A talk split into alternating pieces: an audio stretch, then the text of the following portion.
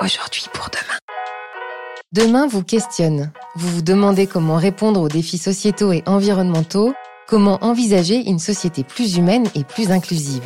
Dans Aujourd'hui pour demain, le podcast des initiatives positives proposées par GMF, partez à la rencontre de celles et ceux qui s'engagent et se mettent au service des autres. Aujourd'hui, nous recevons Charles-Édouard Saint-Léon. Pour commencer, est-ce que vous pouvez vous présenter? Oui, enchanté. Donc, euh, je m'appelle Charles-Édouard Saint-Léon. Je suis professeur agrégé de mathématiques. Alors, j'enseigne à l'INSPE, l'Institut national supérieur du professorat et de l'éducation. Je suis membre de l'IREM, l'Institut de recherche sur l'enseignement des mathématiques. Et j'enseigne dans le secondaire à la FSEF, e la Fondation Santé des étudiants de France. Quelques mots peut-être sur euh, l'Institut de recherche sur l'enseignement des mathématiques. Qu'est-ce que vous y faites et qu'est-ce que c'est? Alors dans cet institut, il y a beaucoup de groupes de travail. Ça peut être un travail sur les maths et les jeux, par exemple. Et le groupe où je travaille, ça s'appelle Math Monde. Alors tous les ans, il y a un séminaire qui dure une journée à destination des professeurs du second degré, qui parle de la façon dont les maths sont enseignées dans plusieurs pays. Il peut y avoir l'Angleterre, il peut y avoir la Roumanie, la Russie, etc. Et depuis trois ans, euh, je représente la langue des signes dans ce groupe. L'idée, c'est de s'inspirer aussi les uns des autres? Oui, bien sûr. C'est de présenter comment les maths sont enseignées dans d'autres pays pour pouvoir euh, y extraire euh, des choses intéressantes pour notre pratique d'aujourd'hui, prendre du recul. Et pour ce qui est de la langue des signes, c'est assez particulier parce que les programmes scolaires sont ceux de la France. Donc, je n'ai rien à rajouter par rapport à ce que le public connaît déjà. Donc, c'est plutôt une recherche que je fais par rapport aux pratiques langagières dans l'enseignement des mathématiques euh, ici en France. Qu'est-ce qui vous a amené, vous, à travailler sur la langue des signes? Quand j'étais plus jeune, il y avait des amis de la famille qui étaient sourds. Et puis progressivement, j'étais amené à les aider pour quelques démarches, pour interpréter, etc. C'est là que j'ai appris avec eux la langue des signes. J'étais passionné par cette langue. Et donc, au fur et à mesure, jusqu'à présent, ça fait 17 ans maintenant, donc je pratique la langue des signes, je suis bilingue aujourd'hui. Et j'ai commencé dans le domaine professionnel à travailler avec la langue des signes, surtout il y a trois ans. Euh, pendant la pandémie, j'avais un objectif euh, personnel, il s'agissait de valider un diplôme. Pour valider ce diplôme, il y a plusieurs euh, matières, c'était un diplôme de mathématiques hein, purement. Et il y avait notamment un stage qu'on pouvait réaliser pour valider le diplôme. Alors on m'a proposé de faire un stage dans l'IREM justement, dans le groupe MathMonde. Alors j'ai dit oui, et puis j'ai proposé donc quelque chose en langue des signes. Quelles sont les problématiques spécifiques à l'enseignement des mathématiques auprès des enfants sourds et malentendants? Alors tous les professeurs de mathématiques euh, le disent, la compréhension des consignes pose une vraie difficulté pour les élèves sourds euh, de naissance, puisque un élève qui n'a jamais entendu la langue française aura plus de mal à comprendre le sens des phrases qui lui sont imposées. Même s'il a appris les mots, il a appris l'alphabet, le sens va être plus difficilement accessible. Et donc l'apprentissage mathématique passe souvent par des définitions, des énoncés, et la barrière de la langue française est déjà présente. Donc il y a déjà cette première difficulté. Ça représente beaucoup d'élèves en France? Alors, il y a eu un rapport du ministère de l'Éducation nationale publié en juillet 2021 qui donne le chiffre d'à peu près 10 000 élèves sourds en France déclarés en situation de handicap. Et quelles sont les, solutions peut-être que vous avez imaginées pour euh, pallier euh, ces difficultés? Alors je me suis demandé si l'usage de la vidéo en langue des signes pouvait aider les élèves à surmonter leurs difficultés d'apprentissage de la langue française en rapport avec les mathématiques. Alors je m'explique, imaginons un énoncé qui est fait en langue des signes directement, l'élève regarde la vidéo en langue des signes de l'énoncé, il accède directement à la compréhension de ce qui est demandé et il se plonge directement dans l'apprentissage mathématique. Concrètement, comment ça se traduit en classe? Ce que j'ai expérimenté en classe, c'est euh, de projeter un énoncé mathématique en langue des signes avec des supports visuels. Les élèves regardent ce qui est demandé. Ils ont bien sûr l'énoncé en français écrit euh, en parallèle et ils résolvent l'exercice en prenant des notes. Et à la fin, ils peuvent, s'ils le souhaitent, exprimer leur réponse en langue des signes. Le fait d'avoir un énoncé en langue des signes enlève une barrière dans un premier temps et permet aux élèves de savoir directement ce qu'on leur demande et de faire des maths tout de suite avant de faire du français. Quelles ont été les réactions des élèves alors? J'étais assez surpris. Dans une classe de collège de quatrième à côté de Toulouse, il y avait une 12 élèves sourds dans la classe.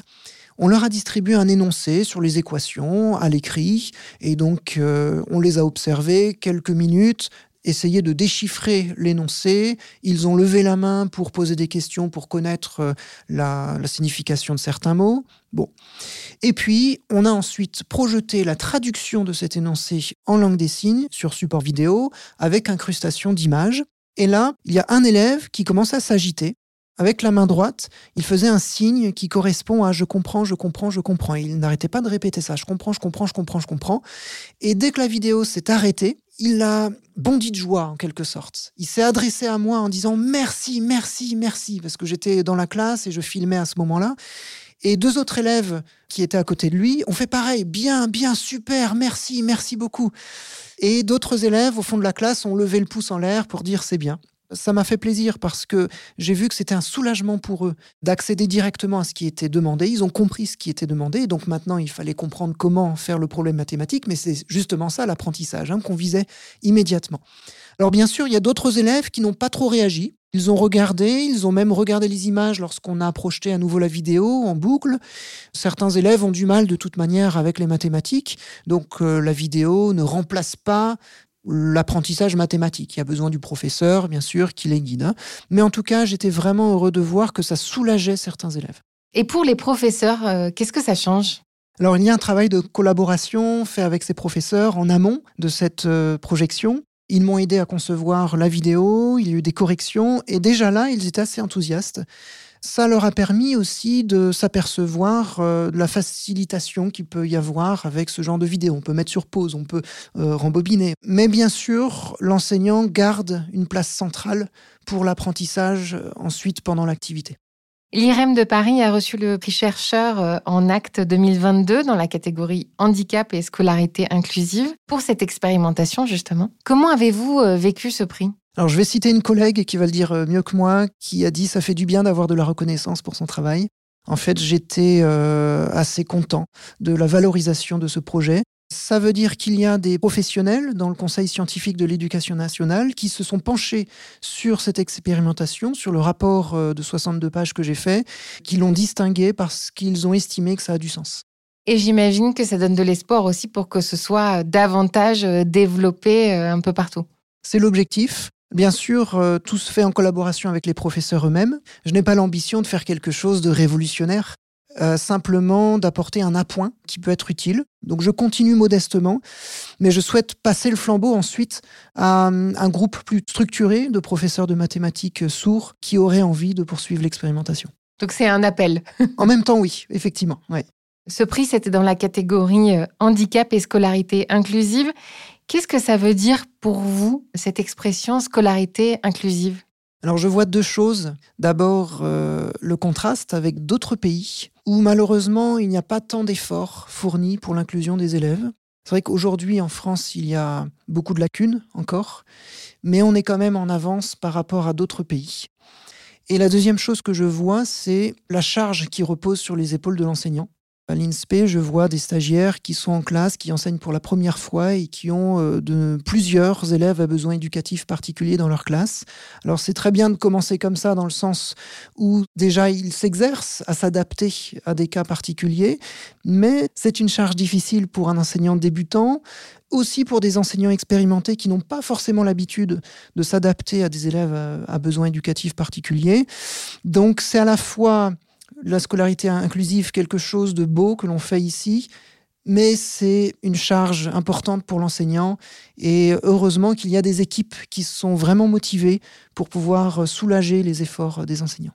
Ce podcast s'appelle euh, Aujourd'hui pour demain. Alors une dernière question, que souhaitez-vous aujourd'hui pour demain? Alors je parle en tant que professeur de mathématiques euh, qui parle en langue des signes. Eh bien je souhaite euh, non seulement que les enseignants puissent trouver des ressources qui facilitent leur pratique enseignante auprès de leur public sourd.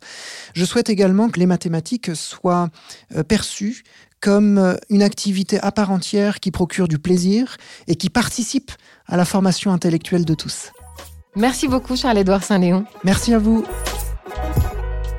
Rendez-vous très bientôt pour un nouvel épisode d'Aujourd'hui pour demain, le podcast des initiatives positives proposé par GMF.